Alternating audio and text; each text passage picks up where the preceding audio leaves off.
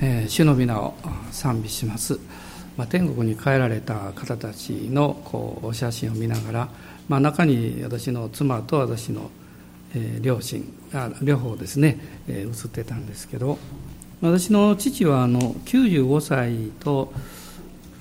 2ヶ月3ヶ月ぐらいですかね。であの天国に帰ったんですけど、まあ、94歳でイエス様を信じたのでまあ、50年近くですね私がクリスチャンになってからそんな熱心に乗ったわけじゃないんですけど、まあ、親ですからねやっぱり、えー、さっきあの鈴木さんおっしゃってたみたいに一番できた親孝行は天国を紹介できたことかなと いうふうに思います。入るのは自分ですからね私がいくら押しても無理ですから、まあ、そういう意味であの神様に感謝はいっぱいなんですね、まあ、最近はよくあの目のこともあるんでこう目を閉じてこう座ってること多いんですね、えー、すると家内が言うんですね。あなたが目を閉じて座ってるとおじいちゃんとそっくりやって言われるんですね。で一瞬違うってこう え私は私だみたいなとこあるんですけどまああの子は努力せずして親に似るっていう言葉がありますけど、まあ、確かにそうなのかなと思いながらまあでもの一番私たちができることは、まあ、家族であれ誰であれあの天国をまあ紹介できること。そこに行ったらいいよっていうことだと思うんですね。まあ、幸いあの私の父、まあ、母もそうだったんですけどあの最後、えー、一緒におることができたんですね。あのなかなかねそういうチャンスない方もおられると思うんですけど、えー、妻と二人で行きましてこう両手をここに言いながら賛美をして祈ってる中でこう天国天に帰っていたんです。だから向こうの看護師さんもねいやこういうケースって結構珍しいんですよとおっしゃってました。あの、まあ、神様の憐れみかなと思うんですけど。で私がその後で分かったことがあるんですね。看護師さんとかヘルパーさんとか来てくださってですね。私は父はもうわがままでこう声も大きいしあのもういろんなことをこう偉そうに言うところもあるからきっと大変だったんだろうと思ってたんですけどね。後で分かったことは私の知らない面があったんですね。あのみんなにすごく大事にされてたみたいであのヘルパーさんでしたがねいきなり言うんですね「福ちゃんね」って言うんです。え？っと思いました私言われたのかな思ったらです。で私の父のことも病院では「福ちゃん」って言われたらしいんです。あそうかと思いましてあのまあ子供でも親の知らない面があるというか まあそういうことをこう改めて思ってまあどちらにしても、えー、周りの人々に愛される生き方ができるっていうことは、まあ、一番幸せかなというふうにあの思います。で今日はあのピリピ書の3章の20節、えー、とても有名なところですが、えー、そこを1節だけまず最初に読ませていただきます。えー、ピリピ書の3章の20節です。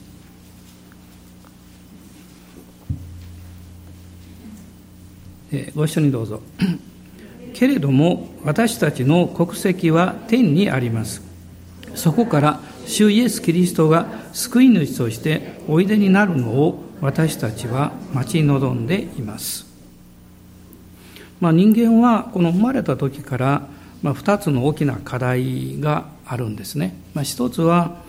いかにこの人生を生きていくのかということです、まあ、小さい子供がそんなふうには言わないかもしれませんけど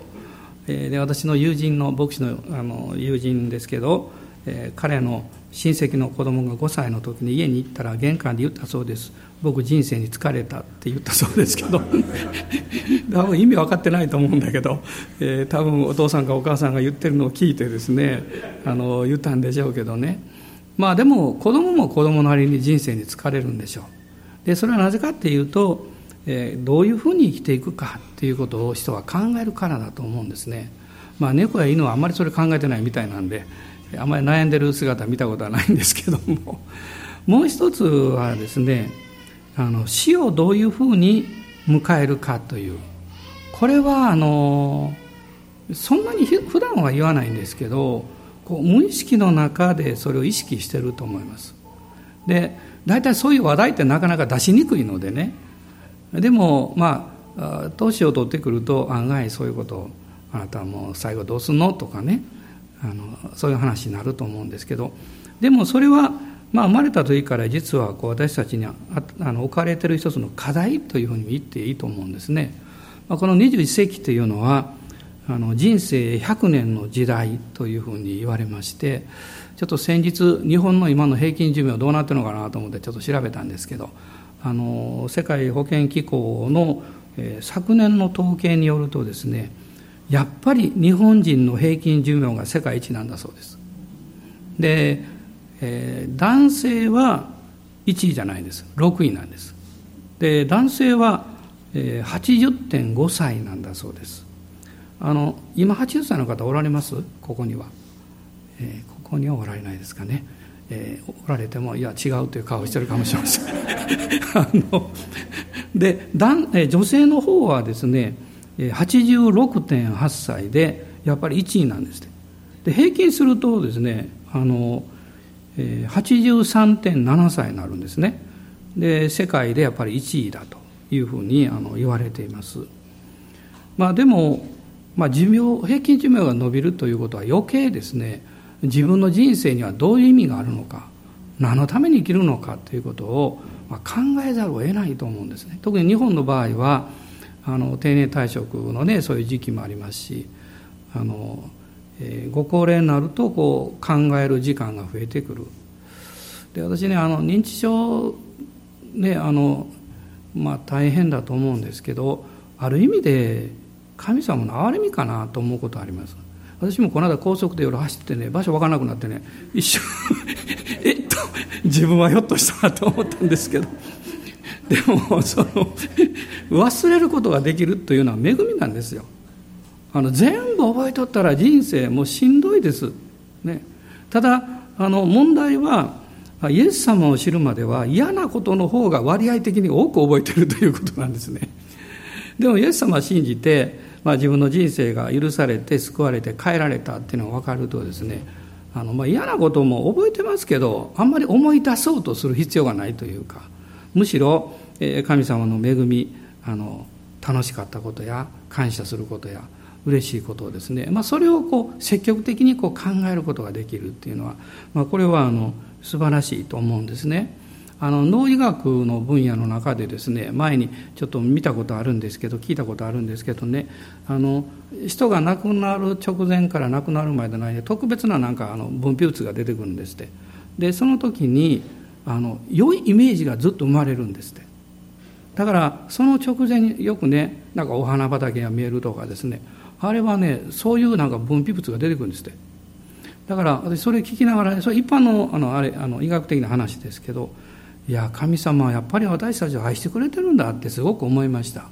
であのもう苦しみながら亡くならなきゃいけない場合もあるでしょう。でもそれが必ず悪いとは言えない。その状況によりますからね。でも自分の人生に苦しむとしたら不幸だと思います。で環境的にとか状況的に、まあ辛い状況で亡くならなきゃいけない場合もあるでしょうからね。それは別にその人のあの、えー、が悪いということじゃないんですけど。でも自分の人生を、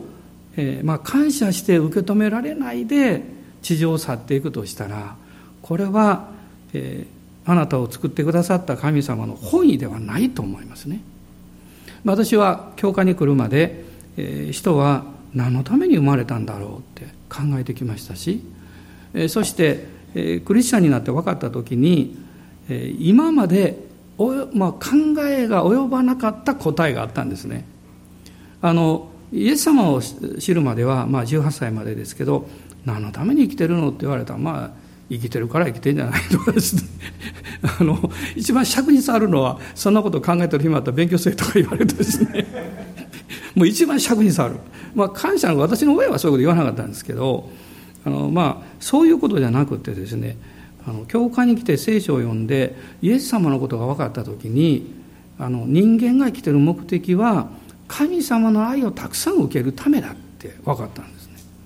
でその神様の愛をたくさん受けてその愛をあの自分の周りの人々にね家族だけじゃなくていろんな人々にこう流していくというか分かち合っていくというか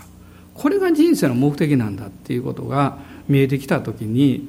えー、自分のこう人生の、えー、考え方というか、えー、物事のこう、え、理解の仕方っていうのものすごく変わりましたそれまでは何かあると悪いことを先に考えるいいことがあるとこれがいつまで続くのかなと考えてしまうんですね。でも、えー、それが変わってしまってですね悪いことがあってもこれはきっと良くなるだろうと信じられるようになった。あるいは嬉しいこと良いことがあるともういつまでとか考えないでもう本当にこのことを感謝するというふうに変えられたんですね、まあ、そうすると不思議にいろんな意味で、まあ、守られ支えられるということが多いんですねあの、聖書を見ると人はなぜ死ぬのかっていうことがまあはっきり書いてるんですけど、まあ、生物学的なそういう根拠の前理由の前にですね実はその理由があるんですね。あの聖書によると、まあ、ロマ人の手紙の5章の12節というところを開いていただきたいんですがローマ人の手紙の5章の12節です。まあ、私もこの聖書の箇所を読んであなるほどそれで人って死ぬのかってあの、まあ、妙に納得したんですねそういうわけでちょうど一人の人によって罪が世界に入り罪によって死が入りこうして死が全人類に広がったのと同様にそれというのも全人類が罪を犯したからですここには、まあ、一人の人によって罪が入ったってこの一人の人はアダムのことを指してるんですけどでもその後を見るとですね、えー、罪が世界に入って罪によって死が入りと書いてるんですね。ということは人間はもともとは死ぬようには作られてはいなかったということで。もあの苦しい思いを持って財政感を持ってあるいは敗北感を持って永遠に生きるとしたらこれほど大変なことないですねですから神様はそのように生きないようにエデンの園を追い出されて命の木の実を食べることがないようになさったんですねで人は結果的に死ぬようになったわけですでもこの死というものを考えた時に生きることを知ってる人だけが人間だけが死を考えますあの神様なんかおられないってのそんなんいないよっていう人いますけど私が聞きたいのはいないんだったらなぜそういう発想できるのって言いたくなるんですね。あの何もないもの何も、えー、なんというか根拠のないことに対して人は考えることができません。根拠があるんですね。だからそういうふうにこうそういうまあ理論でいくとですね死を考えるということは、えー、生き続けるという目標が本来あったからなんです。でもそれが罪によって遮断されて人は死ぬようになったそのえ死というものがえ心内側の霊的なものが心に入りそしてやがてま肉体もそういうふうにこう向かっていくわけですけれども、まあ、聖書は一人の人によって罪が入りそして罪がよって死が入りそして全人類に広がったとこう言ってるんですね。えそしてあの、まあ、開かなくていいんですけどこのヤコブの手紙を見るとこの死というものが熟したあごめんなさい罪が熟した形がしてあるあの欲がはらんで罪を生み罪が熟して死を生み出すとあの書かれていますねで私はそれを聞いた時にちょうど秋だったと思うんですけどあの柿の木を見てましてですね柿の、えー、実がこうなりますけどやがて葉が落ちてそれでも残ってる実というのは渋柿なんですよね。普通は。あの鳥はよく知っててですね渋柿より甘柿食べるんです鳥は。私は鳥が今まで間違って渋柿食べて渋いっていうのはあんまり見たことがない。上手にこう見分けるんですね。でこう渋柿がこう残ってると時々一個だけこう枝の端にこう大きな残ってるのがあるんですよ。で赤くなって赤くなってもうすぐ落ちるぞ落ちるぞってべちゃっと落ちるんですね。それを見た時にあ死ってそういうものなんだって思いました。私がちょうど中学に入った頃に、えー、母方の、まあ、おばあちゃんが亡くなって、えー、この近くなんですけどその頃はあの土葬だったんです。でお墓にあの大きなこういうお棺に入れてねで縄でこうあれなんか縄でぶら下がるんですね。でこう肩にこう背負ってですよ。行くんですけど。でその時に、え親戚がですね私「まこちゃん」って言われたんで言うときますまこちゃん。笑ってください。まこちゃん。で「眞子ちゃんあんたもう中学生だからちょっとおばあちゃん少し担ぎなさい」って言われてね。あのもちろん大人の人は担いでくれてんだけど一緒にこう担いでいったの重かったです。なんかね山道みたいなの入っていってね。でそしてお墓に行ったら大きなあの、えー、墓守の人がいてちゃんと穴掘ってですね準備してくれてるんですよ。でそこにこう入れてこうしてみてですねで上からこう土かけるでしょ。それで思ったんです。この時生き返ったらどうなんの？とかですね。なんかすごい 恐れというかね そういうものを持ったのを覚えてるんですね。でもう一つはやっぱりこう死というのはあの不条理ですからある意味で突然にやってくる場合が多くって、えー、どんなに愛していても時が来ると去っていかなきゃいけないし、え、あるいはどんなに一生懸命やっていても、え、終わらなきゃいけないしあるいはその人が築いた功績とか、まあ、いろんな業績もみんな置いていかなきゃいけない。まさに何も持たないでこの世に生まれてきた私たちが何も持たないで去っていく、まあ、これが死ですよね。ですからこの世という、えー、ところからの人生観で見ると死というのはやってきてほしくないものあるいはもう本当に憎むべきものというかあるいはもうどうしようもない得体の知れない恐れみたいなですねそういう存在なんですね。まあ、ここに人が死を恐れる理由っていうのがあります。私挙げただけでも4つあるんです。で1つはですね死後の世界がわからないあのイエス様を信じると死というのはドアを開けるようなものでドアを開けると次の世界がある。天国の世界がある。っていうのが分かってくるんですね。でもそれまで分からないからこのドアはもう開けたくないと思うわけですよ。その先にあるものが分からないので非常にこう恐れがあるんですね。それから大事なことはもう一つはですね人間は良心を持っていてですね、えー、理性も持っています。その理性というのは考えるわけです。それ何を考えてるかって根本的にですね自分の人生というのはどこかで生産されるだろうって。ね良し悪しをこういろいろ測って良いこと悪いこと。ということは結局裁かれるだろうということです。なぜそういうアイデアを持つかというと他の人に対してもそう考えるからです。あのえー、私子供の頃聞きましたよ。なんか大人の人が話しててね、まあ、あんなあの人悪いことばっかりしてねきっとあの人どっかで裁かれるわみたいなね。そういうのをこう聞くとですねそうだろうなと思いました。もしそうでなかったら人生って不公平じゃないと思ったんですね。でもそれを考えるのは理性ですけど、そのことを本能的に理解するのは良心なんです。だから私たちは2つの記憶を持ってるんです。理性の記憶と良心の記憶なんです。理性の記憶というのは何がいつどういうの起こったかということを覚えてるんですね。でもこれはある意味で感謝なんですけどちょっと忘れていくんです。ある年齢が来るとですね。へ？っていうような感じですね。でも両親の記憶は絶対なくならないんです。両親の記憶はいつ何が起こったかではなくって私が、えー、負っている在籍なんです。罪なんですね。その在籍感です。これは両親の記憶の中にずっとある。だからえ私たちが最後に聞きたい言葉はあなたお金こんだけあるようじゃなくてですねあるいはこんな立派なことをしてみんな喜んでくれてるよってそんなことじゃないですね。あなたの好物も持ってきたよってもうそんないらんって言ってね。あの死のとこにある人に心配するなここにあなたに預金通帳が入って10が入ってるって言っても何の益にもならないんですよ。むしろその人声が出せたら言うでしょう。いずれあんたのものになるやろ。みたいな感じ。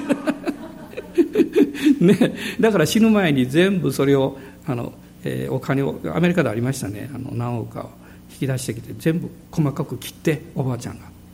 使えなくした。でもねその人はミスしたんですね。紙幣はいくら切り刻んでも燃やさない限りねある程度何か残ってると元に戻るんです。変えてくれるんです、ね、まあそれはどうでもいいことですけど。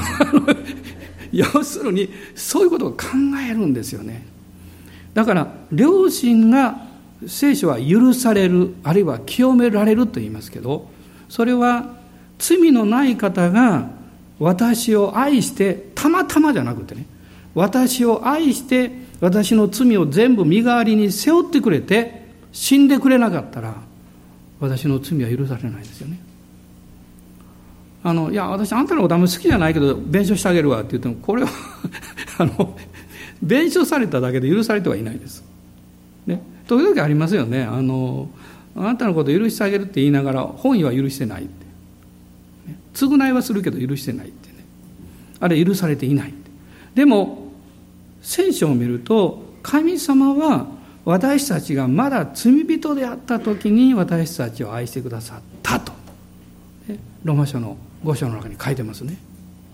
あるいは第一ヨハネの中にもありますけど私たちが神を愛したのではなく神がまず私たちを愛してくださった。これが初めの愛なんですね。初めの愛は私たちがどういう状態であろうが、えー、何もできていなかったとしても神様の方が愛してくれたということです。あの中学校の時にですねクラスに一人ものすごい暗い女の子がいたんです。であの休憩時間もその子いつも席に座ったままなんです。で私なぜなのかなと思ってたんです。で、まあ、男ですからねあんまり声かけたもちろんしませんし。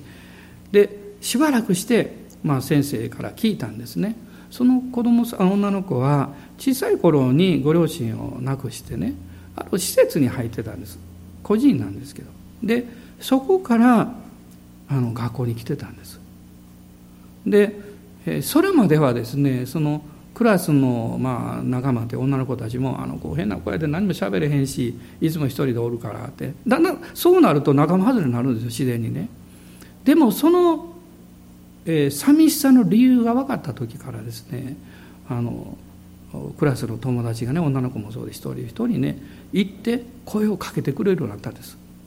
男の子もそうです。ね。そうするとその女の子はだんだん心を開き始めて話すようになったんです。で話すと明るくなるでしょう。不思議ですけどね明るくなると成績も上がるんです。ねあんまり笑いすぎても上がるかどうか分かりませんけど。やっぱ暗いよりは明るい方がね脳がよく働くんですよねやっぱり。あの成績も上がるんですよ。でどんどんあのどんどん変わっていったんです。3年間の間で随分変わりました。で私はその時学んだことはね孤独というのは人生を不幸にするなってすごく思ったんです。で私は一人っ子ですからだから私も友達作ろうと思ってあのそれからあの友達をできるだけたくさん作るようになりました。面白いんですね。あの作った友達がほとんど一人っ子なんです。類は友を呼ぶっていうんですかね。なんか分かりませんけどね。なんかこう最終的にこうえー、共鳴するところがあるんでしょうね。もう一つはねあのその時は分からなかったんですけどね。あの今はちょっと時代的に変わる違うんですけどその頃ってね夜になったらすることないんですわ。あのもう真っ暗になってですね、まあ、テレビもまだそんなに普及してなかったしそうするとね一人っ子って寂しいんですよ。家に帰ると話したいと親しかいないわけ。で親とまあそんな話したいと思わないから男だからね。で兄弟がいると家に帰ってこう兄弟でわーってやってるでしょ。だから一人っ子同士友達になるんです。あなるほどなと思ったんです。でその時にねのことを考えて今分かることですけど私たちの、まあえ立ち振る舞いから友達を作る関係からあの人間関係というのはね目に見えないやっぱり内側のところから来てるんですよ。そこが変わらないといけないんですよ。でもっと訓練を受けたらあのこういうことができればと思います。もちろんそれも役に立つんです。立つんですけど一番の根本問題はあなたが愛されていて大切な存在であってあなたには、えー、たくさんの家族がいるという経験をすることなんですよ。それがイエス様を信じることなんですね。イエス様を信じると私たちは罪許されて神の子とされるわけでしょ。そしてもうたくさんの神の家族ができる。時々気が合わん家族もいるけど時々 性格が合わなかったりね。いていいんです別にそれは。だって兄弟だって喧嘩するでしょ、ね、それはあの世の世の中のものとは違うんです。あなたを愛してるから時々ぶつかるんです、ね、それはあってもいいんです。でも私たちはそういう経験をしてもすぐに許してすぐに受け入れてそして一緒に育っていくということをするんですよ。ですからあのイエス様おっしゃったですね私はあなた方を捨てて孤児にはしません。孤児にはしません。あなたが今まで、えどんなに大人数人々の中にいたとしてもですね孤独だったかも分かりません。まあ話をするのも何というかまあなんとかこう付き合っとかないとますます寂しくなるから付き合ってるだけで本音ではない。多くの人は一番話したいことを話す相手がいません。一番理解してほしいと思うことを知ってもらえていないという感覚をずっと持ってます。あのアメリカの統計でですね日本問題だと思うんですけどあのつい最近私が読んだ一つの記事にこう書いてました、まあえー、死をもうすぐ迎えるという人のアンケートを取った時にですねほとんどの人が言ったそうです。私は自分がこういうふうに生きたいと思っていた人生を生きることができなかった。まあそれなりの理由があるでしょう。戦争があったりあるいは家庭の不幸が起こってきたり。でもそれだけじゃなくって自分の気持ちを表現できないままにあの周りに合わさないとあるいは周りに受け入れてもらわないといけないということが強すぎてですね本当の自分を持っていく場所はない。もう私たちも社会生活の中で自分が思ったことをズバズバ言うということ自体がうまくいかないこと分かってますね。でもあなた自身が本当に思っていることや願っていることやあなた自身の姿を、えー、話したりまたそのことを理解してもらえているという交わりを持つ場所がいるんですよ。それが実は誠の神様を信じイエス・キリストを信じることなんです。私がイエス様を信じた時にイエス様はこうおっしゃいました。私はあなた方を捨てて孤児にはしない。そして世の終わりまであなた方と共にいるとおっしゃいました。そして私たちの中に聖霊様を使わせてくださってこの方がどんな時にも内側で私のね心の深いところにある霊という領域の中で「アバー父」「アバー父」と呼ぶように私たちを助けてくれてるんですね。私はあの高校3年生の時に土曜日にイエス様を信じたんですけどその時に初めてお祈りというのをしました。あの大体神社仏閣あんまり好きじゃなかったんですね。だからあんまり行かなかった。あの祭りだけ行きました。楽しいが 普通の行かなかったんです。でそういうのは私信じないと思ってました。でもイエス様を信じた時にお祈りしましょうって言われて最初にこう祈るんですよって一緒に祈りを導いてくれた先生が言った言葉が天のお父様だったんです。それが出てこない。天のまで出てくるんですけどお父様が言えない。自分の父親にもお父様なんて言ったことないのにですね。照れくさいのもあるしですね。あのどういう言うことは簡単なんですけどこう口にできないんですね。でも勇気出してまあ周りの人みんな目を閉じてるんで勇気出して。天のお父様って言ったらですねうわっと涙が出てきたんです。ね。後で分かりました。それは私が誠の神様を知らない時もイエス様を知らない時も私の霊的本質霊的存在者である私というその内なる私はですね誠の神を知っていてその神に対して呼びかけていてその神様に交わりを持ちたいと思っていたんだと分かったんです。だからイエス様を信じたあと誠の神様を信じた時にですねもともとそうあるべきところに戻ったという感覚だったんです。何か問題があったから私クリスチャンになったわけじゃないですよ、ま、問題ってなる方もいるでしょう。しそれは別に構わないですけど。私は別にそんなに問題なかった。でもイエス様を信じた後で私自分でトラクトを作ったんですけどそのトラクトの中に書いたんですね、まあ、高校3年生の子が書く言葉ですからあれですけど。イエス・キリストを信じるというのはその人間が当然の生き方をするために普通になることだって書いたんです。あの特別になることじゃないって。本来そうあるべきなんだってね。自分でトラコと読みながらあなかなかいいな出来がいいなと思いましたけど、えー、またいずれそれを復活させようかなと心の中で思ってるんですけどね。あなたが今日ですねあなたの人生の中でなぜなんだろうという大きなクエスチョンマーク。そのマークの中に私は何者なのか。私はなぜここにいてこの環境の中で人生を送ってきてこれからの将来を考えても私はどう生きるべきなのか。これは全ての人が持っている大きなクエスチョンマークです。でも答えがあるんですね。答えはイエス・キリストという方です。イエス・キリストが答えなんです。理屈に合わないと思うかもしれませんけど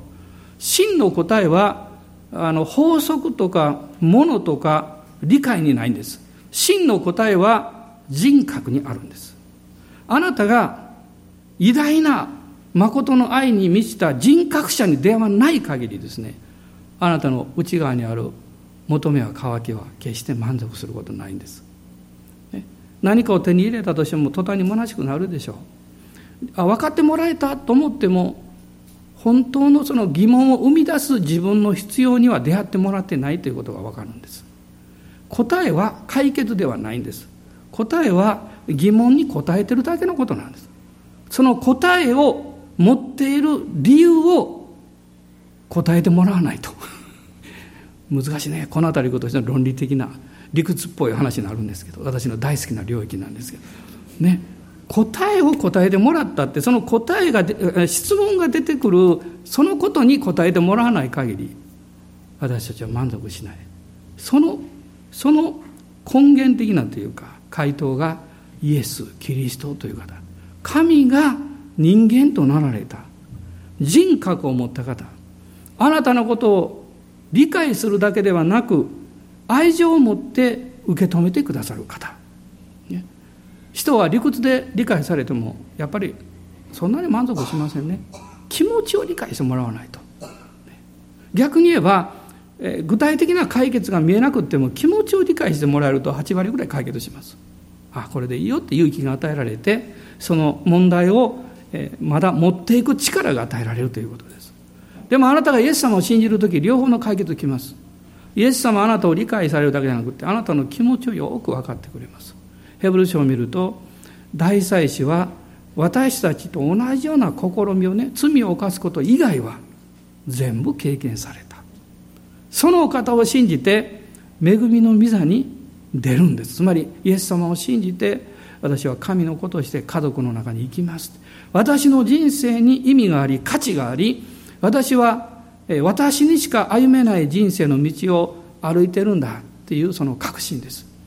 それがイエス様がおっしゃった私が道ですという意味です。あなたがイエス様を信じるとイエス様に乗っかってあなたが本来歩むべき道をイエス様が歩いてくださるんです、私が勝手に歩いたらそういかないだろうって。でも神様が私を私を祝福するために導いておられる道があってイエス様に委ねるとイエス様にこう乗っかってねいわゆるえー、なんていうかおんぶしてもらうというね。おんぶしてもらった時の経験皆さん覚えてます？景色が変わるんです。ねおんぶしてもらってまっすぐだけ見てる人あんまりいないです。あの大体こう見るんですよこうね。その時私たちは周りも見てですねああ楽だ楽だってこう言うんですけど何か嬉しくなるんです。あなたの人生をそのようにもう背負って歩いてくださってる方がいる。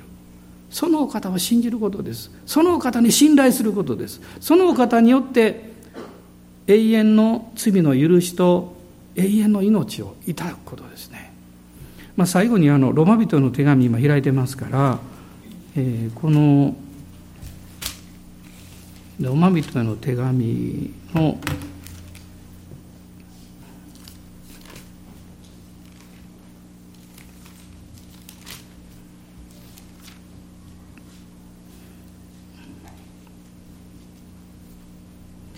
3章ですね。3章の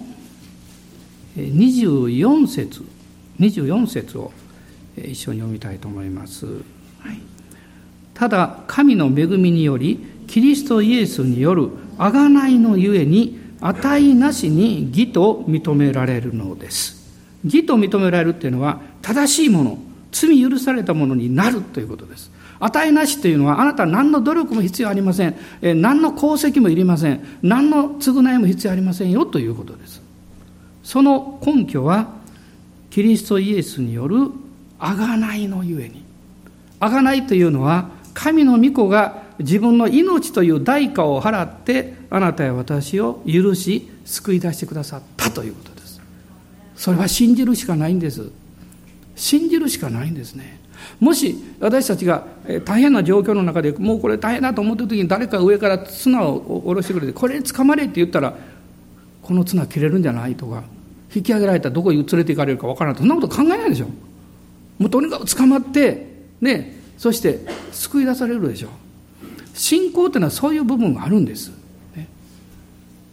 神様を理解しようなんて大胆の恐れ多いこと考えないでください。分かるはずないですそんなもん。結婚した相手だって分からないんだから。神様分かるわけないでしょ。私も40年付き合ってますけど。いまだにますますミステリアスというか、ね、でも一つのことが分かるんです、ね、お互いが信頼し愛し合ってるということ。だから分からないことが楽しいんですよ。ね、もし怖い人でもう恐れがあったら分からない方がいいですよ。もっと怖くなるから。でも愛されてることが分かると分からない方が楽しいんです。神様とあなたの関係はそういう関係なんですよ。イエス様がそのある意味ではロープの役割ですよね。イエス様を信じて皆さん天国に行きましょう。でも明日行かないでください。この地上のね使命を果たし終えて私たちは天国に行きましょう。どうぞお立ち上がりください。主を褒めたたえます。なんか今日冗談たくさん言ったような気がするんですけど。まあでも内容はみんな真実です。内容はみんな真実ですね。今日もしあのイエス様を信じてない方いらっしゃったら今日信じていただきたいんですね。今私祈りますからクリスチャンの方も一緒に祈ってください、えー、そして初めて祈ろうという方も勇気出して祈ってください。天のお父様。今心を開きます。イエス様を私の救い主として心に受け入れ信じます。私の罪を許し永遠の命を与えてください。神の子としてください。この祈りは聞かれたことを信じます。イエス様のお名前によって祈ります。アーメンアーメンイエス様感謝しますハレルヤ感謝しますアーメンアーメンアーメン感謝しますあなたは愛されていますアーメン君は愛さちょっと生まれた君のそばいは愛で満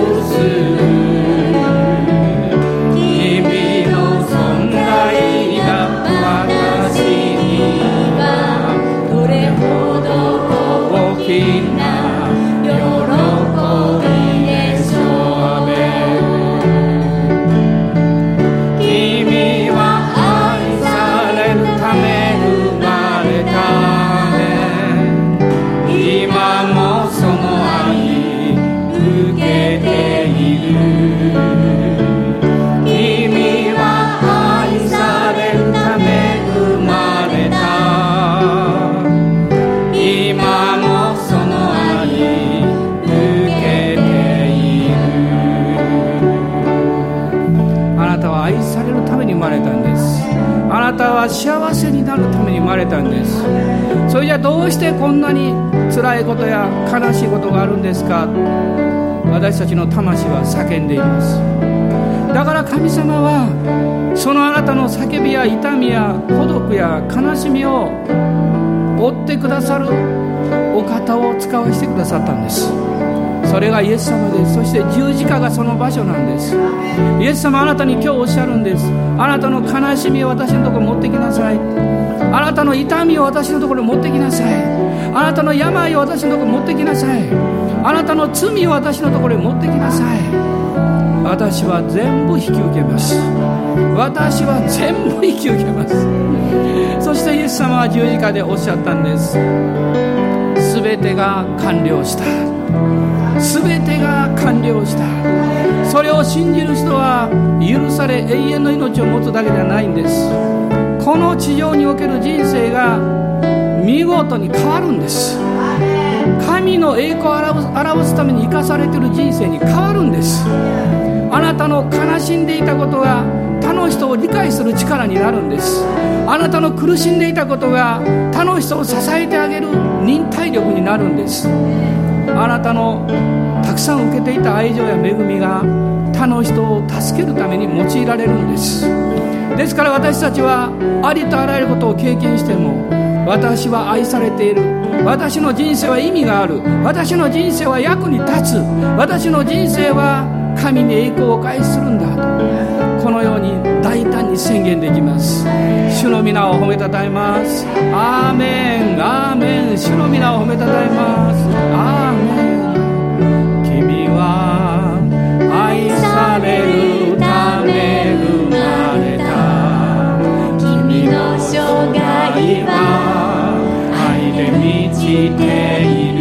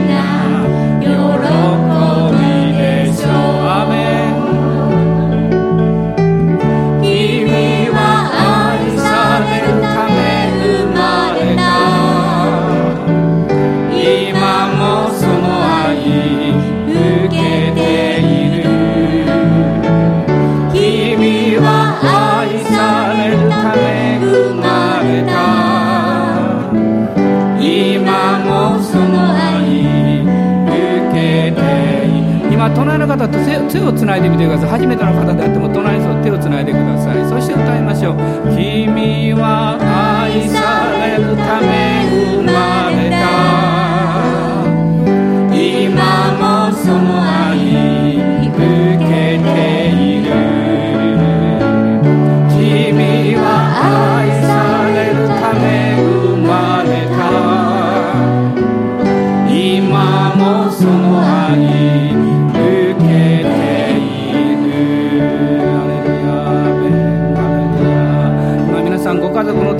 謝しましょう。先に天に送られた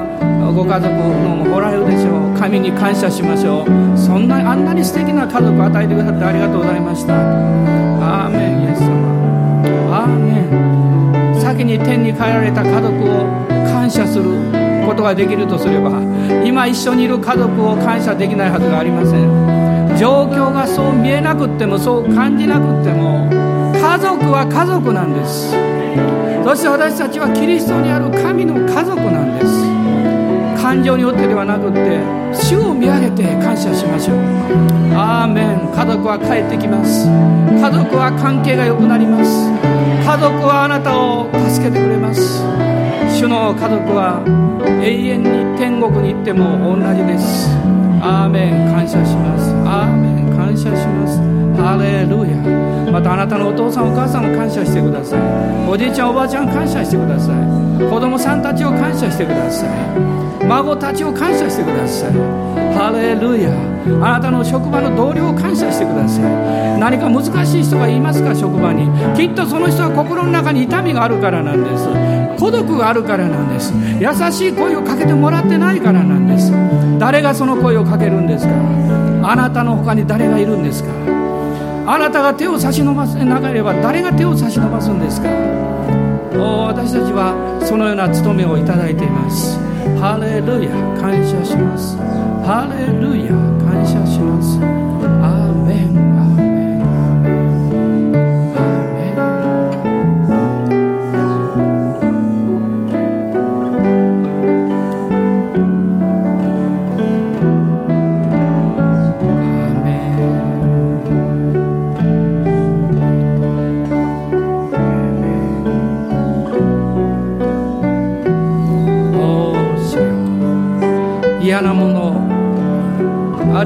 るいものを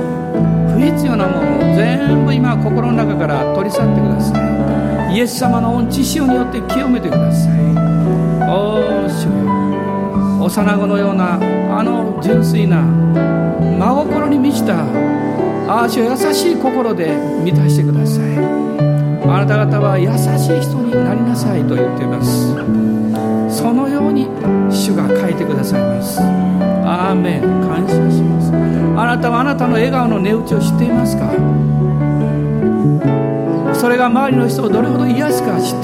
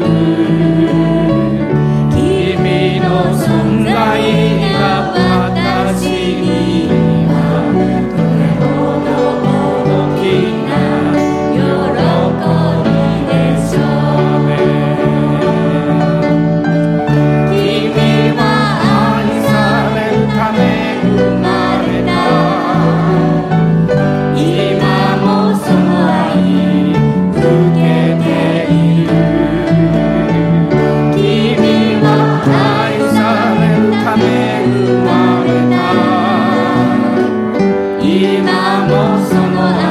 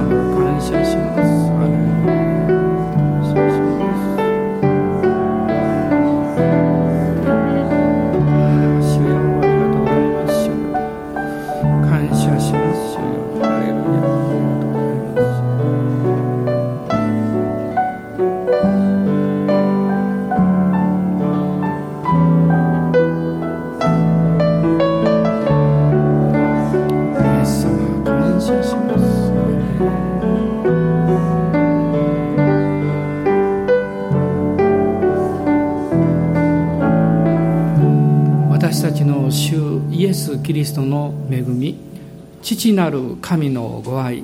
精霊の親しき御交わりが私たち一同と共に今日特にご家族を愛する方を天国に送られた兄弟姉妹の上に深い慰めと力が豊かにありますように。アーメン